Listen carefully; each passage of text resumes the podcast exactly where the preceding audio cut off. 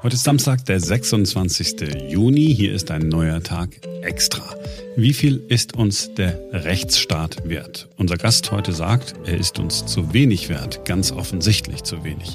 Unser Gast ist Ralf Knispel, seit Jahren Oberstaatsanwalt in Berlin.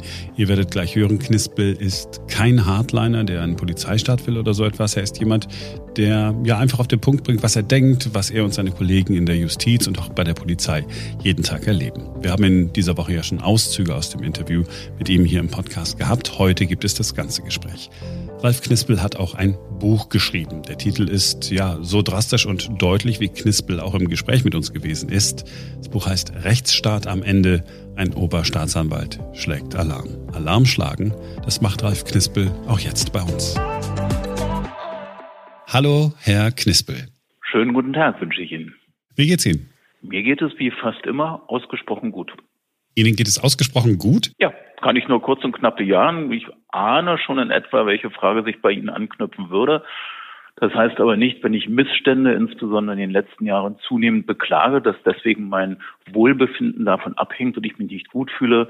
Nein, wenn dem so wäre oder wenn ich gar frustriert in den Tag ginge, dann wäre ich für die Erledigung meiner Arbeit gänzlich ungeeignet. Und deswegen geht es mir gut. Also, Sie sind äh, nicht frustriert und verzweifeln jeden Tag, wenn Sie ins Büro gehen. Nein, tatsächlich nicht. Um dem Ganzen auch einen ernsthaften Anstrich zu geben. Natürlich, und das tue ich seit vielen Jahren, und das sind schon fast Jahrzehnte, dass ich auftretende Missstände beklage, anprangere und tatsächlich, und zwar nicht nur für mich, sondern für die gesamte Belegschaft, das heißt für alle anderen Kolleginnen und Kollegen auch, Umstände zu verbessern. Das ist mein großes Anliegen. Und bei diesen Tätigkeiten, die ich seit nunmehr fast 30 Jahren erledige, habe ich natürlich feststellen müssen und auch bis zuletzt, dass viele Dinge sich verschlechtert haben, Zustände schlechter geworden sind, sich in den Verhältnissen Änderungen eingeebnet haben, die unsere Arbeit teilweise erschweren und auch behindern. Gleichwohl wird mich dieses Klagelied, was ich anstimmen muss, im Interesse übrigens des Rechtsstaates, es geht gar nicht um mich oder um die Kolleginnen und Kollegen, diese im Interesse des Rechtsstaates beklagten Missstände beeinträchtigen aber nicht meine Arbeitsfreude. Das wäre ein ganz fatales Zeichen und es wäre beklagenswert, wenngleich ich das verschiedentlich beobachten muss, dass nicht nur bei der Justiz, sondern auch bei der Polizei natürlich schlechte Arbeitsbedingungen sich auch auf die Motivation niederschlagen. Das ist aber ein ganz erschreckendes Zeichen und mir Gottlob fremd. Mhm. Gucken wir uns gleich mal äh, im, im Detail an, vielleicht noch mal für uns zur Erklärung. Sie sind äh, Jurist aus Leidenschaft. Sie wollten noch einmal Staatsanwalt werden? Ich wollte tatsächlich, nachdem ich im Referendariat war, das heißt für die Hörerschaft, das sind Ausbildungsabschnitte, nachdem man das erste Staatsexamen absolviert hat, dass man in die Praxis kommt, das heißt eine Ausbildung beim Gericht macht, bei der Staatsanwaltschaft, dann auch noch in der Verwaltung und beim Anwalt. Und da hatte sich zugetragen, dass die von mir erlebte Station in der Staatsanwaltschaft tatsächlich ich möchte in dem Zusammenhang sogar vielleicht auch von Liebe sprechen, Liebe auf den ersten Blick war und für mich seit dieser Tätigkeit klar war, dass ich in diesem Beruf arbeiten möchte. Und das hat sich dann verfestigt, vertieft und nach einigen Umwegen dann auch tatsächlich in die Tat umsetzen lassen. So, und jetzt sind Sie Oberstaatsanwalt nur für uns. Was macht man als Oberstaatsanwalt im Vergleich zu einem normalen, in Anführungsstrichen, Staatsanwalt? Bei der Staatsanwaltschaft ist das vergleichsweise einfach. Die Oberstaatsanwältinnen und Oberstaatsanwälte sind in aller Regel Abteilungsleiter. Das heißt, Ihnen und uns sind Dezernentinnen und Dezernenten zugeordnet, die eine Abteilung ausmachen. In meinem Fall ist es die Abteilung, die sich vorrangig mit Tötungsverbrechen befasst und beschäftigt, aber auch tödlich verlaufende ärztliche Kunstfehler. Und dann sind Sie als Abteilungsleiter und Oberstaatsanwalt zum einen mit der Leitung der Abteilung, natürlich auch damit zusammenhängend administrativen Aufgaben betraut, aber auch und natürlich, und das gehört für mich dazu, sonst würde mir der Beruf keinen Spaß mehr machen, auch die tägliche Dezernatsarbeit in unserer Abteilung beispielsweise ist es für mich selbstverständlich, dass ich auch die sogenannten Bereitschaftsdienste versehe. Um das zu versinnbildlichen, das sind Bereitschaftsdienste, die eine Woche rund um die Uhr gehen und alle die Verfahren, die in dem Zusammenhang in diesem Zeitraum anfallen, die bearbeitet dann der Dezernent der Bereitschaftsdienst hat und so auch ich oder auch herausragende Verfahren. Auch die bearbeite ich im Rahmen der Möglichkeiten. Es ist natürlich immer denkbar, dass andere Beschäftigungen einen so in Beschlag nehmen, dass man dafür nicht die ausreichende Zeit hat. Aber grundsätzlich sind selbstverständlich all diese Verfahren, die ich auch selber führe. Ich vertrete auch Kolleginnen und Kollegen, die entweder verhindert sind durch Urlaub, Krankheit oder anderes. Auch das gehört zu der Arbeit dazu. Das heißt, dann ist die Arbeit ähnlich wie bei jedem anderen Staatsanwalt. Aktenstudium oder auch bei Vernehmungen mit dabei sein, selber führen, bei der Polizei Durchsuchungen begleiten, bei Festnahmen dabei sein. All das sind Dinge, die mich mit beschäftigen und natürlich auch in Hauptverhandlungen gehen. Das heißt, dort die Sitzungsvertretung wahrnehmen bis zum Ende. Und das sind oftmals tatsächlich Sitzungen, die sich nicht nur über Tage und Wochen, sondern manchmal über Monate oder Jahre erstrecken. All das macht das Bild eines Staatsanwaltes mit aus. Man fasst dann auch Verfügungen, Einstellungsverfügungen, Anklagen. All das gehört mit dazu, was die Arbeit eines Oberstaatsanwaltes ausmacht. Also es ist nicht nur ein Verwaltungsjob Sie sitzen dann da oben, präsidieren sozusagen und, äh, und gucken, wie die anderen die Arbeit machen. Dann hätte ich Ihre Eingangsfrage ganz anders beantworten müssen. Ich denke, dann wäre ich unglücklich und zutiefst verbittert. Nein, das ist diese Mischung, die natürlich auch in zunehmendem Maße, wenn sie in der Hierarchie ein Stück weit nach oben gelangen, sind natürlich auch administrative Aufgaben, die zu der Arbeit dazugehören. Gleichwohl bleibt die andere Arbeit erhalten. Und das ist insbesondere die, die mir das Leben erfreulich gestaltet und wo ich bis zum heutigen Tage unverändert meinem Traumberuf nachgehe. daran hat sich tatsächlich nichts geändert und wird sich auch nichts ändern. Rechtsstaat am Ende ist der Buchtitel, den Sie sich, ja, ich nehme an, selbst ausgesucht haben, wird man Ihnen nicht aufgezwungen haben. Ich habe nicht den Eindruck, dass äh, Sie so ein Typ sind, dem man das irgendwie einreden kann. Das ist ja ziemlich harter Tobak.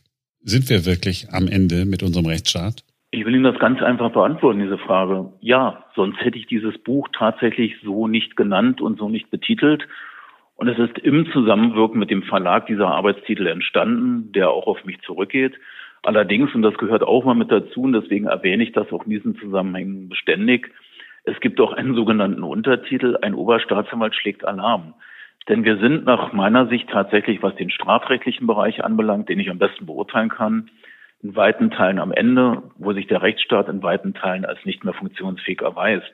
Aber ein Oberstaatsrat schlägt Alarm, bedeutet für mich, und das ist eigentlich auch Sinn und Zweck dieses Buches, insbesondere die Politik, nicht nur die Gesellschaft und die Medien, sondern die Politik aufzurütteln, aufzuwecken und dazu zu veranlassen, all das zu tun, was seit vielen, vielen Jahren, und das kann ich in Berlin mit fast 30-jähriger Berufserfahrung beurteilen, quer durch alle politischen Parteien, quer durch alle Farben, Spektakel und Spektren, die wir in Berlin in der Region hatten, durchgezogen hat. Es sind, wenn auch mit unterschiedlichen Ausprägungen, die Probleme und Erschwernisse, die sich entwickelt haben und tatsächlich nie in einem Maße angegangen worden sind, die dazu beigetragen haben, dass der Rechtsstaat das Vertrauen bei der Bevölkerung genießt, das er benötigt. Und auch da komme ich immer wieder in ganz große Begrifflichkeiten. Der Rechtsstaat ist ein ganz wesentlicher Pfeiler und Eckpfeiler der Demokratie. Das heißt, wenn die Demokratie Schaden nimmt durch einen zugrunde gehenden oder erodierenden oder in weiten Teilen nicht mehr funktionierenden Rechtsstaat, dann ist unsere Demokratie in Gefahr. Und da sehe ich tatsächlich ganz große Sorgenfalten bei mir, aber auch bei anderen Menschen. Denn das führt dazu, dass politisch randständige Menschen und Gruppierungen sich genau dieses Themas annehmen, das bedienen und damit in weiten Teilen der Bevölkerung bereits große Erfolge zeitigen können und das uns, uns alle, uns Demokraten tatsächlich erschrecken, dass das der Fall ist. Sie meinen so eine AfD zum Beispiel? Ich werde Ihnen keine einzelnen Gruppierungen nennen und Sie können das quer durch alle politisch extremen Parteien oder Gruppierungen hindurchziehen, die sich dann aus meiner Sicht ein Stück weit wieder im Spektrum der Politik treffen. Es ist einfach vernichtend und schlimm und besorgniserregend, dass sich solche extremistischen Personen und Gruppierungen dieses Themas annehmen. Denn damit verlieren wir in der Demokratie und das muss uns besorgen. Und ich hatte mit einer Kollegin von Ihnen vor einiger Zeit eine Diskussion, die mir vorher sagte, ja, es gäbe eine Allensbach-Studie und Meinungsumfrage, dass wohl 68 oder 66 Prozent der Menschen in Deutschland, der befragten Menschen, Vertrauen in den Rechtsstaat haben konnte nur entgegnen, dass ich auch von anderen Zahlen weiß, aber es geht tatsächlich gar nicht um einzelne Zahlen, um Stellen hinter dem Komma. Aber selbst wenn man diese Zahl zugrunde legte, selbst 68 Prozent, das würde bedeuten, dass rund mhm. ein Drittel der Menschen kein Vertrauen mehr in den Rechtsstaat hat. Und das sind ganz alarmierende Zeichen. Damit können wir uns nicht zufrieden geben. Ja, das stimmt. Ich kenne ähm, eine Studie, ich habe sie allerdings nicht äh, mit genauen Zahlen präsent. Ähm, das Image der Justiz ist bei den Menschen sehr gut. Das heißt, wenn ich auf einen Staatsanwalt treffe, vertraue ich ihm. Äh, bei der Polizei ist es schon ein bisschen weniger. Richter, ganz hohes Ansehen. Gott sei Dank. Gott sei Dank, muss man ja sagen. Aber das heißt ja nicht, dass es keine Probleme gibt. Wo liegen denn konkret die Probleme? Also wir hören natürlich nicht nur hier in Berlin, auch in Nordrhein-Westfalen, ganz großes Thema, nicht nur dort, Clankriminalität etwas, was ja aus Sicht der Bevölkerung eines juristischen Laien wir einfach nicht in den Griff kriegen. Ist es so etwas, was Sie, was Sie meinen, wo Sie sagen, okay, da ist der Rechtsstaat zumindest nicht mehr funktionsfähig? Nein, also das Spektrum der Probleme, die mich zu diesem Buchtitel gebracht haben, ist weitreichend. Und ich würde sogar, das widerspricht dann ein wenig Ihrer Fragestellung, Clankriminalität und organisierte Kriminalität betrifft die Bevölkerung auch, aber nur in einem verschwindend geringen Maße. Natürlich verfolgt die Bevölkerung das auch in den Medien. Natürlich ist die Bevölkerung auch zu Recht beunruhigt und besorgt, was diese kriminellen Entwicklungen anbelangt, sowohl in Clans als auch in der organisierten Kriminalität. Aber die Kriminalität, die die Bevölkerung ursprünglich betrifft, das sind Straftaten im ganz normalen Bereich des Betruges, des Diebstahls, des Wohnungseinbruchsdiebstahl, Fahrraddiebstahl und so weiter und so fort. Das sind die Dinge, die die Bevölkerung tatsächlich treffen. In Berlin sind wir beispielsweise die Hauptstadt der Fahrraddiebstähle. In keinem anderen Bundesland werden so viele Fahrräder gestohlen und in keinem anderen Bundesland sind die Aufklärungsquoten so gering wie in Berlin. Wir sind seit vielen Jahren am Ende. Das heißt, im letzten Jahr für 2020 hat der hiesige Innensenator eine Zahl, ich meine, es seien etwa 44, noch was Prozent gewesen, einer Aufklärungsquote. Das hat er, ich unterstelle mal, mit einem leisen Anflug des äh, Stolzes im Brustton zum Besten gegeben. Heißt aber, dass im selben Zeitraum 2020, einem Corona-Jahr, in Bayern die Aufklärungsquote bei 66 Prozent lag. Das heißt, über 20 Prozent mehr. Und das können Sie der Bevölkerung tatsächlich nicht vermitteln, dass über die Hälfte der Straftaten nicht aufgeklärt wird. Denn das betrifft die Bevölkerung. Das beginnt auch bei Wohnungseinbruchsdiebstählen. Wenn Sie dort eine so geringe Aufklärungsquote haben, da sind die Menschen frustriert, wenn sie sich betrogen fühlen, egal ob sie betrogen sind oder nicht, in Verfahren. Ich nehme nur, nur irgendwelche elektronischen Medien oder elektronischen äh, Plattformen wie eBay und anderes. Da kommen sie ganz schnell in den Bereich, wo sie beispielsweise der Rechtshilfe in der Türkei oder in China bedürften und meine etwas launigen Anmerkung können Sie schon entnehmen. Das sind natürlich Bereiche, in denen wir tatsächlich überhaupt nicht vorwärts kommen. Das heißt, dort werden, werden Verfahren eingestellt. Oder auch bei Wohnungseinbruchsdiebstählen, wo Polizeibeamte in Berlin, die nicht schlechter sind als die in Kaufbeuren, Passau oder in Bad Tölz, die nehmen tatsächlich spurensuspektes Material, das heißt für DNA-Untersuchung geeignete Materialien. Dann gehört zur Wirklichkeit in Berlin aber auch dazu, dass sie etwa zwei Jahre warten müssen, bis die ausgewertet sind. Zwei, bis, Moment, bis zwei Jahre, bis die, die DNA-Spuren ausgewertet sind? Ja, da haben Sie sich nicht verhört. Das ist tatsächlich ganz häufig der Fall. Es gibt natürlich, das gehört auch dazu, im Bereich der Kapitalverbrechen, Sexualstraftaten, werden solche Spuren tatsächlich schneller untersucht, aber nicht wie im Fernsehen im Tatort, dass Sie sagen, innerhalb von 20 Minuten habe ich die Ergebnisse. Auch dort vergehen teilweise mehrere Tage oder auch Wochen. Aber bei der anderen Kriminalität, wie bei Wohnungseinbruchsdiebstählen, dauert es bis zur Einstellung in die DNA-Kartei, bis zur Auswertung zwei bis drei Jahre. Und wenn ich Ihnen dann verrate, dass Sie in Berlin nach zwei oder drei Jahren einen Spurenverursacher mitgeteilt bekommen, und gerade in Berlin, wo wir uns der Kriminalität von reisenden Tätergruppen ausgesetzt sehen, wenn man dann ernsthaft annehmen will, dass ich nach zwei oder drei Jahren von solchen reisenden Tätern noch irgendjemand als Spurenverursacher, als Beschuldigten eintragen oder gar befragen kann, das ist natürlich lächerlich. Das heißt, dann verlaufen solche Spurenergebnisse im Leeren. Und wir haben auch im Jahr 2019 ist auf die Anfrage eines FDP-Abgeordneten, kann auch 2020 gewesen sein, die Jahre spielen da tatsächlich keine große Rolle, einen Rückstand von 38.500 Untersuchungen bei der Kriminaltechnik in Berlin, wo dann noch zum Besten gegeben wurde, dass beispielsweise Fingerabdruckspuren benötigen für die Untersuchung grundsätzlich 70 Werktage. Das heißt, es vergehen fast zweieinhalb Monate, bis sie Fingerabdruckspuren untersucht haben. Und das sind Dinge, die können Sie der Bevölkerung, die natürlich von solchen Straftaten aus dem Bereich der mittleren Kriminalität betroffen sind, das können Sie denen nicht vermitteln. Das werden die auch nicht verstehen. Dass wir auf der einen Seite die größte Anzahl von Straftaten bezogen auf 100.000 Einwohner haben und auf der anderen Seite seit ganz vielen Jahren die jeweils geringste Aufklärungsquote.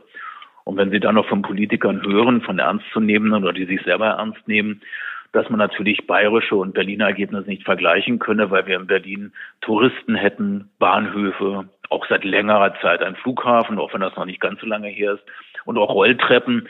Da fühlt sich nicht, natürlich nicht nur die Bevölkerung ein wenig auf den Arm genommen und deswegen habe ich an anderer Stelle so auch im Buch schon etwas scherzhaft angemerkt, dass es selbst in München außerhalb von Corona-Zeiten die sogenannten Wiesen gibt, das heißt das Oktoberfest mit Millionen Besuchern, dass auch München schon einige Bahnhöfe hat, die großteils über Rolltreppen verfügen und im Übrigen auch ein Flughafen. Das heißt, wenn Sie dann natürlich den Menschen ernsthaft deutlich machen wollen, dass das einfach so ein bisschen Großstadtflair in Berlin ist, dass Kriminalität dazugehört, das können und dürfen wir der Bevölkerung nicht verkaufen, die sich dann im Übrigen auch zunehmend vom Rechtsstaat abwendet. Und Sie haben das vorhin angesprochen. Natürlich werden Sie das außerhalb von irgendwelchen empirischen Studien feststellen, wenn Sie sich mit Menschen unterhalten. Und da meine ich nicht Polizeibeamte oder Juristen, sondern einfach mit ganz normalen Menschen, die das aus entweder den Medien oder aus dem eigenen Erfahrungswert mitbekommen haben, dass Personen Opfer von Straftaten geworden sind, um dann festzustellen, dass tatsächlich die Aufklärung nicht gelingt oder wenn sie denn gelingt, und das gehört auch mit zu diesem Thema dazu, dass wir Verfahren haben, die sich nicht nur über Tage und Wochen und Monate, sondern teilweise über Jahre hinziehen oder in sogenannten Berufungsverfahren bei kleinen Strafkammern. Das heißt, wenn ein Angeklagter oder auch respektive bisweilen die Staatsanwaltschaft Berufung gegen Urteile des Strafrichters oder des Schöffengerichts einlegt, wird das Ganze, wenn es nicht Haftsachen sind, beim Landgericht weiterverhandelt als Berufungssache und bis dort ein Termin anberaumt wird, vergehen in der Regel zwei bis drei Jahre. Und wenn Sie sich dann vorstellen, noch sachgerechte Urteile erzielen zu wollen, dann tendiert die Hoffnung natürlich gen Null. Äh, ganz kurze Zwischenfrage nur. Was ist das mit den Rolltreppen, was Sie angedeutet haben? Gibt es so viel Straftaten an Rolltreppen? Es gibt natürlich auch Straftaten an Rolltreppen. Es gibt natürlich auch in Ballungszentren wie Berlin, aber auch in München, wo sich viele Touristen aufhalten, haben sie natürlich auch teilweise organisierte Taschendiebstahlsbanden und so, Gruppierungen. Sowas. Die gibt es natürlich schon und wir können uns auch in Berlin, das hat der Innensenator bei der Präsentation der Kriminalitätsstatistik für 2020 hervorgehoben, es gab tatsächlich weniger Wohnungseinbruchsdiebstähle. Ja klar, die Menschen sind unter den Corona-Bedingungen nicht außerhalb gewesen. Es gab keine Straftaten in Gaststätten und Hotels. Ja stimmt, die waren geschlossen. Es gab auch weniger andere Straftaten bei Touristen. Ja, es gab nämlich gar keine Touristen. Das heißt, da hat insgesamt ein Rückgang stattgefunden in der Gesamtschau von 2,1 Prozent. Aber, und auch das gehörte zur selben Statistik dazu, dass bei den Straftaten gegen Polizeivollzugsbeamte, das heißt bei dem sogenannten Widerstand, hatten wir einen Anstieg von knapp 14 Prozent. Auch das gehört mit dazu und das werden wir der Bevölkerung nicht als Erfolg verkaufen können. Und gerade in Berlin hatten wir vor kurzem einen fingierten Einsatz, wo ein brennender Elektroroller in der Mülltonne als Anlass genommen wurde, Polizei und Feuerwehr zu verständigen, um dann die Einsatzkräfte anzugreifen. All das sind natürlich auch die Umstände, mit denen wir in Berlin jeden Tag zu tun haben, die auch die Bevölkerung wahrnimmt und die daran natürlich dann auch Fragen anknüpft, wie weit der Rechtsstaat funktioniert. Und da ist die Antwort eben, dass es in weiten Teilen nicht mehr funktioniert. Das, was Sie da äh, beschreiben, ich also jeder kennt das, der hier in Berlin lebt, ja, äh, also der Briefkasten ist aufgebrochen worden. Man macht schon nur so schnell so eine Internetanzeige, nur der guten Ordnung halber, falls man eine Versicherung was will. Dann kriegt man irgendwann dann so ein Schreiben, ja, äh, ist, hat sich erledigt oder ist, ist nichts passiert. Ähm, äh, mir ist das Portemonnaie geklaut worden, bin so einfach weggeschubst worden, lag auf dem Boden, zack, geklaut worden, äh, Anzeige äh, erstattet bei der Polizei, ja, alles gut. Es verläuft äh, sich alles im Sande. Gleichzeitig es ist aber so, dass es viele Ordnungsamt-Mitarbeiter gibt, die durch Parks laufen. Gleichzeitig ist es so, dass es eine Fahrradstaffel gibt. Ich sage nicht, dass es die nicht geben soll. Ja, eine Fahrradstaffel da bin ich angehalten worden, weil ich zu viel Licht am Fahrrad hatte. Eins hat davon nämlich geblinkt, das war nicht in Ordnung, hat man mich darauf aufmerksam gemacht, dass ich so bitte nicht weiterfahren könne. Ich habe das Licht dann ausgeschaltet, dann war alles völlig in Ordnung. Ich wollte auf Nummer sicher gehen. So, da sitzt man dann da und denkt, meine verdammte Fresse. Und dann gucke ich, ähm, wie, wie das alle machen, in die Zeitung und dann höre ich, lese ich, auch da ist äh, wieder was angezündet worden, da haben Autos gebrannt, ist ja ein bisschen aus der Mode gekommen im Moment hier bei uns in Berlin. Alles das funktioniert nicht. Sie beschreiben äh, das ja auch. Aber was machen wir denn jetzt? Also ich meine, was machen wir denn wirklich? Reicht es einfach zu sagen, okay, wir haben jetzt, keine Ahnung, Summe X und stellen mehr Leute ein, die wir gar nicht finden, weil die selbst die Polizeianwärter kriegen wir ja nicht, weil die alle nicht fit genug sind? Oder was müssen wir machen? Na, Sie haben natürlich so ein bisschen unterliegen, sind erliegen Sie der, der journalistischen Berufskrankheit. Sie stellen ganz viele Fragen, aber ich werde die mal versuchen, in der Reihenfolge zu beantworten. Ja, natürlich, ich kann die Frustration in der Bevölkerung verstehen, wenn man selber Ordnungswidrigkeiten begeht. Ich selber will auch von mir nicht behaupten, dass mir nicht das auch schon insbesondere im Straßenverkehr widerfahren ist. Natürlich ärgert mich das, nur ich versuche das mal runterzubrechen. Und im Übrigen, auch das darf ich Ihnen nur korrigierend äh, anmerken, äh, dass wir weniger angezündete Autos haben. Das ist ein Irrtum. Dem ist nicht so. Es sind immer schwankende Zahlen, ob das politisch motiviert ist oder nicht. Wenn dann wieder ein Auto von Vonovia brennt oder von anderen Konzernen, kann das politisch motiviert sein, muss es nicht. Die gibt es nach wie vor. Und ich habe auch nicht den Eindruck, dass in allen Stadtparks tatsächlich das Ordnungsamt in der von Ihnen beschriebenen Personalstärke unterwegs ist und Ordnungswidrigkeiten ahndet. Und jetzt würde ich sogar fast noch ein bisschen, ja, provokativ anmerken wollen, es wäre ja schön, wenn wenn Sie sich beispielsweise in bestimmten Gegenden Berlins umschauen, werden Sie mir sicherlich nicht sagen wollen, dass in vielen Kreuzberger oder Friedrichshainer Parkanlagen das Ordnungsamt in ausreichender Stärke unterwegs ist, Hundehalter nee, dazu anhängen. Da nicht. So soll er in Steglitz, im Stadtpark. Ja, das kann ich mir lebhaft vorstellen. Und dann muss ich jetzt auch ein wenig provokativ anmerken, ja, ich würde mich an Ihrer Stelle genauso ärgern, wenn man schon ein Fahrrad beleuchtet. Das ist in Berlin oftmals von einem Ausnahmecharakter getragen. Ja, leider, ich ja. würde mich sicherlich auch, wenn mir das einer vorhält, ich würde mich ärgern, bin ich doch ganz offen, geht mir nicht anders als Ihnen. Nur ich hoffe und denke, dass das bei Ihnen ähnlich ist wie bei mir. Ich würde mich eigentlich fügen, weil ich nämlich einsehe und auch weiß, dass natürlich diese Ordnungsamtsmitarbeiter eigentlich recht haben. Und dann, den Bogen schlage ich gerne und das nehme ich gerne auf, was Sie sagen. Ich erwarte einfach, dass das tatsächlich überall der Fall ist. Und wenn Sie sich durch Kreuzberg und Friedrichshain und Neukölln begeben, werden Sie nicht feststellen, dass alle Fahrzeuge ordnungsgemäß am Straßenrand abgestellt sind. Nein, die stehen da trotzdem auch die ganze Nacht in zweiter Spur und Sie haben auch nicht den Eindruck, wenn dort Leute mit Kampfhunden und anderen Gefährten herumlaufen, dass dort das Ordnungsamt vor Ort ist und so etwas regelt und dort einschreiten würde. Das kann man von den Menschen oftmals auch eigentlich persönlich gar nicht erwarten. Und da schlage ich auch gerne noch den Bogen zur Bekämpfung der Clankriminalität und auch zu den entsprechenden Durchsuchungen von Objekten wie Shisha-Bars, Barbershops und anderem. Mhm. Auch da wird immer wieder beklagt, dass gesagt wird, ja, mit großem Aufwand, da wird mit Polizeibegleitung wird ein solches Unternehmen durchsucht, da stehen dann 30, 40 Polizeibeamte herum. Ich stelle mal ein klein wenig provokativ die Gegenfrage. Na, glauben Sie denn, wenn dort zwei Ordnungsamtsmitarbeiter von meiner Figur und in meinem Alter hingingen freundlich, höflich darum bitten würden, die Personalausweise vorzulegen, glaubt denn einer im Ernst, dass diese mit diesen Ansinnen durchdrängen?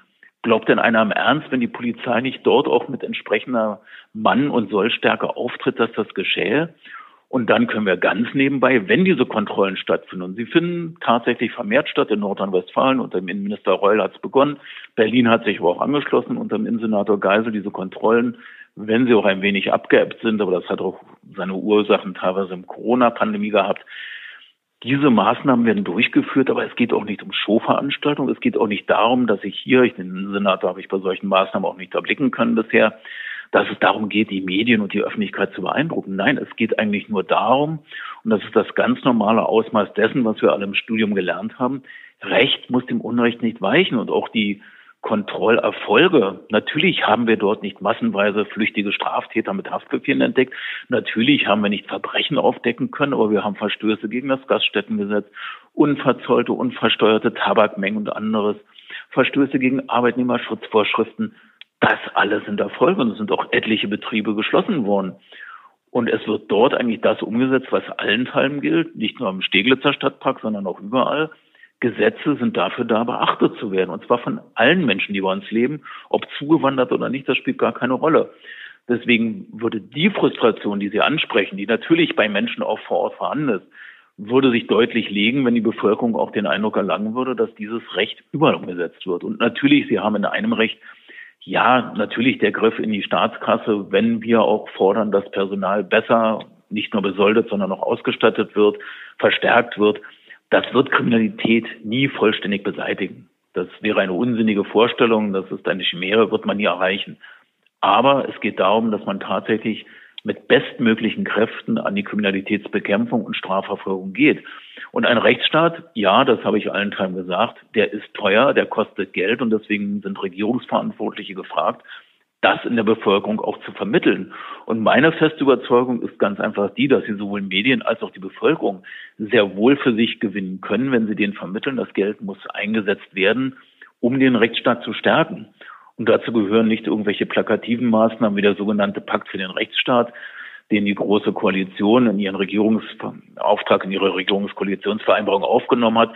Das ist dann groß gefeiert worden, 2000 Stellen. Und der ein oder andere geneigte Zeitungsleser und Leserin haben dann auch geglaubt, dass 2000 neue Stellen kommen. Nur wenn man ins Kleingedruckte schaut, das lohnt halt immer, stellt man fest, das war ein Zeitraum dieser Königsteiner Schlüssel. Das ging zurück bis 2017. Da hatte sowohl Berlin als auch andere Bundesländer schon längst angefangen, vermehrt einzustellen. Und all diese Stellen fielen in diese 2000 mit rein. Da sind natürlich, wenn man das Ganze vom Symbolcharakter nimmt, ja, ist es gut, wenn sich eine Regierungskoalition dieses Themas annimmt, aber es hat mitnichten etwas bewirkt. Ich bin gar nicht auf der, äh, auf der, auf der Seite derjenigen, die sagen, nee, das darf nichts kosten. Das soll ja ruhig was kosten. Ich bin aber auch bei dem Effizienzgedanken. Ich bin nochmal wieder ganz normal unterwegs, ja. Ähm, Geschwindigkeitskontrollen. Polizisten machen Geschwindigkeitskontrollen. Ganz simples Beispiel. Warum brauche ich überhaupt äh, diese mobilen Blitzer? Warum stehen da nicht einfach, wenn ich, wenn ich sage, ich, ich will hier äh, die Geschwindigkeit kontrollieren, Warum stelle ich da nicht einfach äh, so einen Kasten hin? Fertig aus, Thema erledigt. Und wenn ich das in der ganzen Stadt mache, zack, habe ich doch wieder Leute. Oder was ist mit, mit Videoüberwachung an bestimmten Plätzen? Ich meine, wie, wie, wie wäre das mit einer, einer Videoüberwachung im Görlitzer Park, dem Drogenpark, ja? Wäre doch gar kein Problem. Zack, alles wird auf Video aufgezeichnet, Infrarot, schon äh, muss sich überhaupt keiner mehr äh, darum kümmern alles ist äh, automatisiert sozusagen, was man automatisieren kann und wir können mit das bestehende Personal noch besser einsetzen. Und auch gerne noch zusätzlich einstellen. Müssen wir nicht auch daran, also ein paar, ein paar Regeln, die wir in Deutschland haben, ja, Datenschutz und nee, öffentliche Plätze dürfen nicht überwacht werden, weil ich weiß gar nicht warum. Ist da nicht auch noch so eine Stoßrichtung? Sie sprechen ein ganz großes Potenzial an und mit den Dingen, die Sie gerade geschildert haben, werden Sie weder an der Polizei noch in der Justiz auf große Skepsis oder auf Bestreiten treffen. Natürlich wären all das Möglichkeiten, aber ich hoffe und gehe mal nicht davon aus, dass Sie denken, dass man das in Deutschland, insbesondere in Berlin, umsetzen könnte. Natürlich wären das Möglichkeiten. Wir hatten auch mal testweise am Bahnhof Südkreuz den Versuch, mit einer automatischen Gesichtserkennung zu arbeiten. Das musste groß angekündigt werden, das ist hinterfragt worden. Das sind die Dinge, mit denen sich die Polizei und die Justiz tagtäglich auseinandersetzen muss. Das Ganze in Zweifel gezogen wird und um das Ganze nur mal ein Stück weit auch, ja, leider auf die Spitze treiben zu beschreiben. Wir hatten hier in Berlin in einer Unterkunft in der Turmstraße, wo Asylantragsteller und Nichtdeutsche aufgenommen wurden, ist ein arabisches Kind von einem Straftäter dann entführt worden. Und wir hatten aus öffentlichen Videokameras Aufnahmen, mit denen konnten sie aber so ziemlich gar nichts anfangen. Und dann ist ein türkischer Ladenbetreiber an die Strafverfolgungsbehörden herangetreten und hat gesagt, ich in meinem Laden habe Aufnahmen gemacht. Die haben dann auch zur Überführung des Täters geführt was neben der Ergreifung und später auch zur rechtskräftigen Verurteilung auch dazu führte, dass Menschen diesen türkischen Ladenbesitzer angezeigt haben wegen Verstoß gegen das Datenschutzgesetz. Das ist die Wirklichkeit, der wir uns in Berlin ausgesetzt sehen. Was machen wir denn jetzt? Also brauchen Sie brauchen mehr Personal. Ja, aber nicht nur die Justiz braucht mehr Personal zur Wirklichkeit und das habe ich auch nie in Abrede gestellt, sondern im Gegenteil auch in dem Buch natürlich erwähnt. Auch die Polizei, insbesondere in Berlin, braucht einen ganz erheblichen Anteil neuen Personals. Und im Übrigen sind wir auch schon lange Anhänger einer bundeseinheitlichen Besoldung. Wir hatten die sogenannte Föderalismuskommission, die dazu führte, dass die Bundesländer selber die Besoldung ihrer Beamten regeln durfte.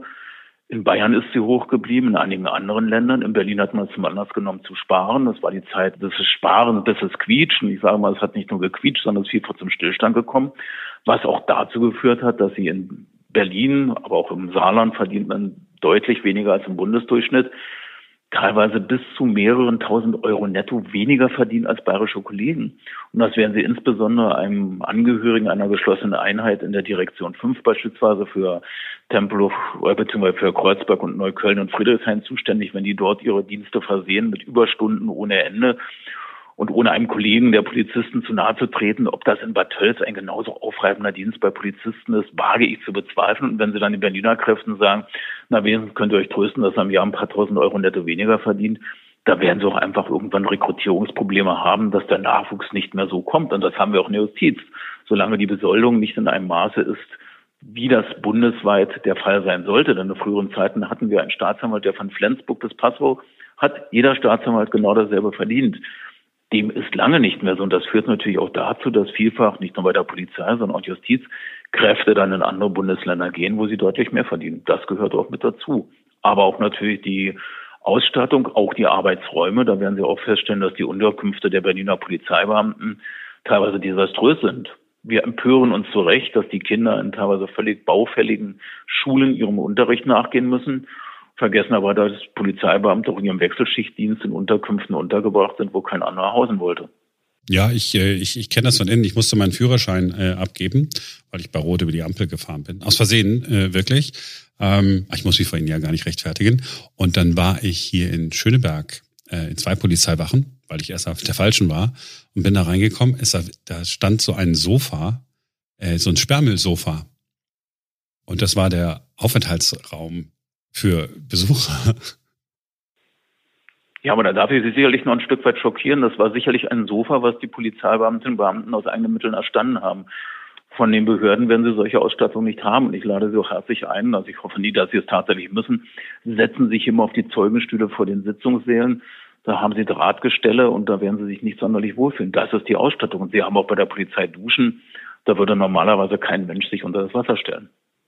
Ist das, ist das so ein Berliner Phänomen jetzt nicht, was das Finanzielle angeht? So dieses, ach, wir sind so, ach, wir sind halt so eine Metropole, die wächst halt, das muss man halt alles so hinnehmen, wir gucken nicht so genau hin, wir haben aber Charme, ich will das arm, aber sexy. Äh, nicht unnötig äh, zitieren, ist das auch eine Mentalitätssache, weil so, so die, die bayerische Staat, ja, da da denkt man an Franz Josef Strauß, da denkt man an so einen Stoiber, da denkt man an Hardliner. Das sind Leute, die sagen, nee, so geht's aber hier nicht. Und hier ist alles so ein bisschen, ach, liberal, wir gucken mal. Ist es ja, Sie haben ja dankenswerter, Sie haben ja dankenswerterweise mit Ihrer Fragestellung gewisse Vorlagen geliefert. Geht es wirklich um die Frage liberal, wenn ich mich nicht an Recht und Gesetz halte? Nein.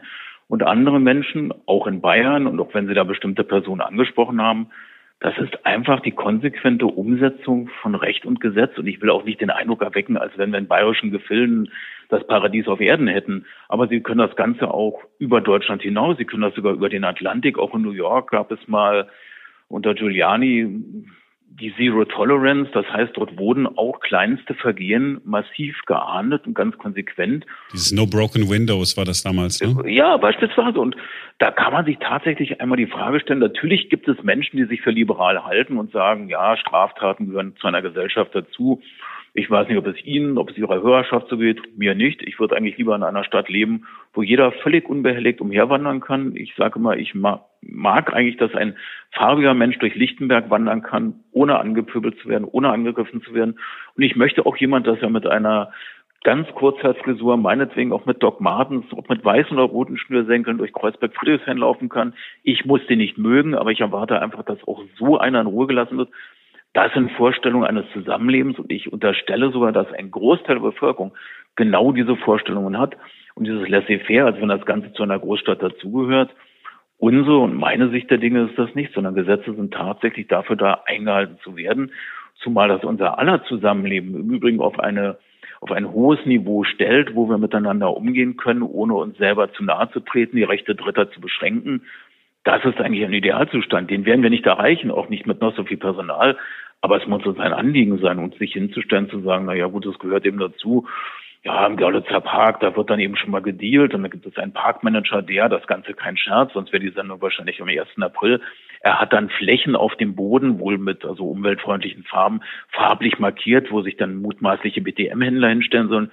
Das können wir natürlich alles machen, nur das Ganze wird dann irgendwann auch zur Fraus. Wie, wie, was mal, ich habe vorhin schon gesagt, was machen wir jetzt? Also wir brauchen äh, politische Entscheidungen. Wir brauchen die Bereitschaft zu erkennen, dass das Geld kostet. Geht das mit einem rot-rot-grünen Senat? Da stellen Sie natürlich eine hochpolitische Frage, die ich Ihnen so nicht beantworten will und kann. Sie könnten schon wahrscheinlich, oder? Ähm, ich könnte schon, ob das dann allerdings meine Funktion hergäbe, wage ich zu bezweifeln. Aber ich würde Ihre Frage gerne ummünzen und das, was dort auch mit drinsteckt. Es kann jede Politik und jede politische Farbe und jede politische Konstellation kann sich der Einhaltung von Recht und Gesetz verschreiben. Und ich nehme nur mal das Beispiel Baden-Württemberg, unabhängig davon, dass die CDU dort auch als kleinerer Koalitionspartner mit dabei ist, aber dass auch der dortige Ministerpräsident Kretschmann jedenfalls nach meiner Außensicht als Zeitungsleser, Nachrichtenverfolger, habe ich nicht den Eindruck, den zu jenen zählen zu können, für die Kriminalität einfach als Erscheinungsform großstädtischen Zusammenlebens dazugehört. Das heißt, das können Sie quer durch alle Parteien erleben und auch verfolgen.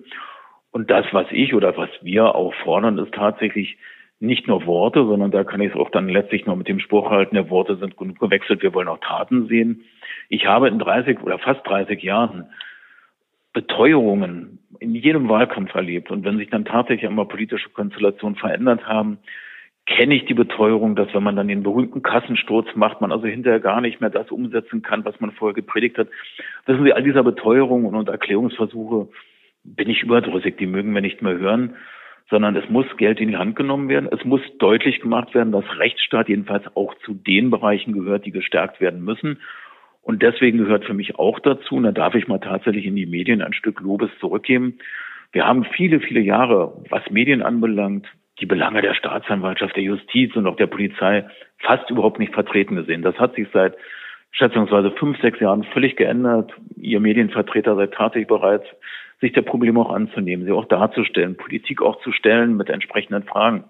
Das hat sich geändert und das muss auch von der Politik erwartet werden, dass nicht nur Betreuung kommt, dass nicht nur Geld eingesetzt, sondern dass die Kräfte auch bestärkt werden in der Außenwirkung. Das heißt, es darf dann auch beispielsweise in der Berliner Regierungskoalition keine unwidersprochenen Kräfte geben, die Polizeiarbeit diskreditieren, hinterfragen und in ein ganz schlechtes Licht rücken, sondern dann muss den Einsatzkräften auch der Eindruck vermittelt werden, und zwar glaubhaft, dass die Politik hinter ihnen steht und ihre Arbeit schützt und schätzt.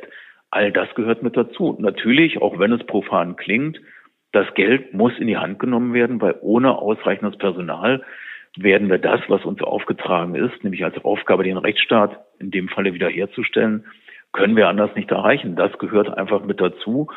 Und dazu gehört dann eben auch, dass man tatsächlich die Kräfte gebündelt einsetzt, um dann auch das Vertrauen in den Rechtsstaat zurückzugewinnen. Wie viel Personal brauchen wir denn? Also 10 Prozent, 15, 20? Na, wir haben etwa 15 Prozent eine Personalunterquote, aber das, was Journalisten gerne hören, ach, Herr Knispel, sagen Sie mal eine konkrete Zahl, Sie ja, brauchen 6,3 Stellen. Nein, sage ich Ihnen nicht, aber ich gehe davon aus, dass auch in der Politik und bei den politisch Verantwortlichen diese Zahlen bekannt sind.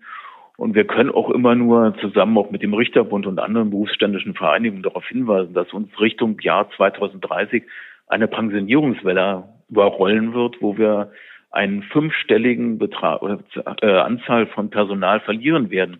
Das heißt, bis dahin müssen wir ausreichend Personal eingestellt haben, was dann auch Erfahrungen gesammelt hat.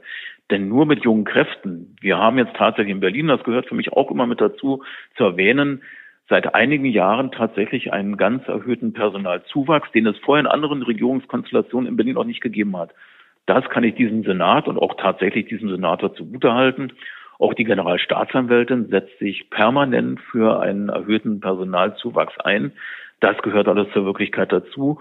Nur das darf nicht alarmen, sondern hier müssen wir tatsächlich einen Grundstock legen, damit wir dann, wenn so zahlreiche Kräfte in den Ruhestand gehen, wir auch über ausreichend Personal verfügen, was dann schon die Erfahrungswerte hat, um die Arbeit eins zu eins übernehmen zu können. Wir können nicht auf Kante fahren und dann zusehen, dass wir erst kurz bevor das passiert, dass nämlich diese Kollegen in den Ruhestand gehen, dann wieder verstärkt Personal eingestellt wird, sondern das gehört dazu. Und wir müssen auch mit Blick auf 2026, wenn die elektronische Akte eingeführt werden soll, auch dann müssen wir in einen technischen Zustand versetzt werden, der uns in die Lage versetzt, tatsächlich so zu arbeiten. Und wenn Sie heute noch bei der Staatsanwaltschaft in Berlin oder in der gesamten Justiz jeden zweiten Mittwoch im Monat werden die Rechner hier komplett um 17 Uhr abgeschaltet bis zum nächsten Morgen. Das heißt, in der Zeit können Sie mit Rechnern, mit Schreibwerk, mit irgendwelchen Anfragen in Systemen können Sie nicht arbeiten. Da können Sie wieder die Karteikarten herausholen, den Stift spitzen und auf Papier schreiben. Das ist auch Wirklichkeit. Wieso? Also ich, wieso werden die rechnen? Zu Wartungsarbeiten. Und man könnte auch kaum der Deutschen Bahn oder der Lufthansa sagen, nee, eure Züge und Flugzeuge, die bleiben jetzt mal alle stehen. Morgen machen wir weiter. Es gibt redundante Systeme. Es gibt auch die Möglichkeit, so etwas zu nächtlichen Stunden zu überholen. Nur auch das kostet Geld. Und das ist bisher das Argument. Nein, das könnte man den Leuten nicht zumuten, dass sie auch noch nachts arbeiten. Und da stellt man sich natürlich schon die Frage, warum Krankenschwestern, warum Ärzte, warum Feuerwehrleute, warum Polizeibeamte und auch Staatsanwälte, zum Beispiel in meiner Abteilung, haben wir 365 Tage im Jahr eine Rufbereitschaft rund um die Uhr. Fahren wir raus zu Weihnachten, Silvestern, anderswo. Und das soll dann bei irgendwelchen Computerfirmen nicht der Fall sein dürfen. Das mag man sich nicht vorstellen. Das ist so die Wirklichkeit. Ich, wir könnten noch lange reden. Wenn ich schon höre, 2026 soll die äh, elektronische Akte eingeführt werden. Äh, da lache ich mich ja kaputt. Passt aber ganz gut äh, nach Deutschland und äh, nach Berlin. 2026 die elektronische Akte. Ich möchte nicht wissen, was das iPhone dann alles kann. Äh, Vermutlich mehr. So, Sie konnten mir keine genaue Zahl sagen. Das ist in Ordnung. Herr Knispel, das ist in Ordnung, wenn Sie jetzt sagen, 10, 15 Prozent mehr Personal jetzt pro Jahr einstellen oder so oder fünf? Wäre das auch noch jetzt eine Gelegenheit? es wäre eine günstige Gelegenheit, aber ich mache es tatsächlich so, dass ich zusehe, das war auch äh, für mich Antrieb des Buches, das habe ich auch teilweise kleinteilig geschrieben, auch mit Zahlenmaterial. Ich möchte das Ganze auch seriös machen. Ich zähle nicht zu den plakativen Menschen, die Ihnen jetzt eine Zahl vorsetzen oder eine Prozentzahl. Das müssten dann tatsächlich die Leute, die auch Erhebungen gemacht haben mit Pepsi und anderen Systemen. Und von daher würde ich mich jetzt nicht auf eine bestimmte Anzahl festlegen wollen, aber ich kann Ihnen eines sagen, wir brauchen deutlich mehr Personal. Und zwar nicht nur bei der Justiz, auch bei der Polizei. Und auch dort haben wir schon ganz große Schwierigkeiten, Nachwuchskräfte zu finden. Und wenn man sich vorstellt, dass jetzt schon bei den Bewerbenden bei der Polizei Deutsch-Nachhilfekurse angeboten werden, das lässt dann leider auch ein ganz tiefes, düsteres Licht auf diesen Berufszweig fallen, dass auch dort nicht mehr die Höchstqualifizierten kommen, die sagen, ach, ich möchte gern Polizeibeamtin oder Beamter in Berlin werden. Dazu müssen wir zurückkehren, dass das wieder irgendwann der Fall ist. Ein Rechtsstaat, der am Ende ist, ein Rechtsstaat, der uns etwas wert ist, aber gleichzeitig. Und wenn etwas einen Wert hat, dann ist das manchmal eben auch teuer. Herr Knispel, haben Sie vielen Dank, dass Sie Zeit genommen haben. Ähm, Ihnen muss ich nicht sagen, halten Sie durch. Sie machen ja unbeirrt weiter. Ne? Ich mache unbeirrt weiter. Freue mich aber dennoch, dass ich auch bei Ihnen die Gelegenheit hatte, etwas dazu sagen zu dürfen. Da freue ich mich tatsächlich allen Teilen, das meine ich auch ganz ernst. Es tut gut, wenn man Gehör findet. Und das ist teilweise auch zumindest Ansporn weiterzumachen und zum anderen auch die Hoffnung damit verbunden, dass es viele Menschen hören und vielleicht auch bei verantwortlichen Dinge ankommen, so dass ich da so nie hoffnungslos bin. Ralf Knispels Buch heißt Rechtsstaat am Ende. Kostet so etwa 20 Euro, hat eine viereinhalb Sterne Bewertung bekommen und das ist sehr viel für so ein Buch. So, das war's für heute. Wir hören uns am Montag wieder. Dann ist Simone wieder mit dabei und dann ist es wieder so ein richtig schöner neuer Tag.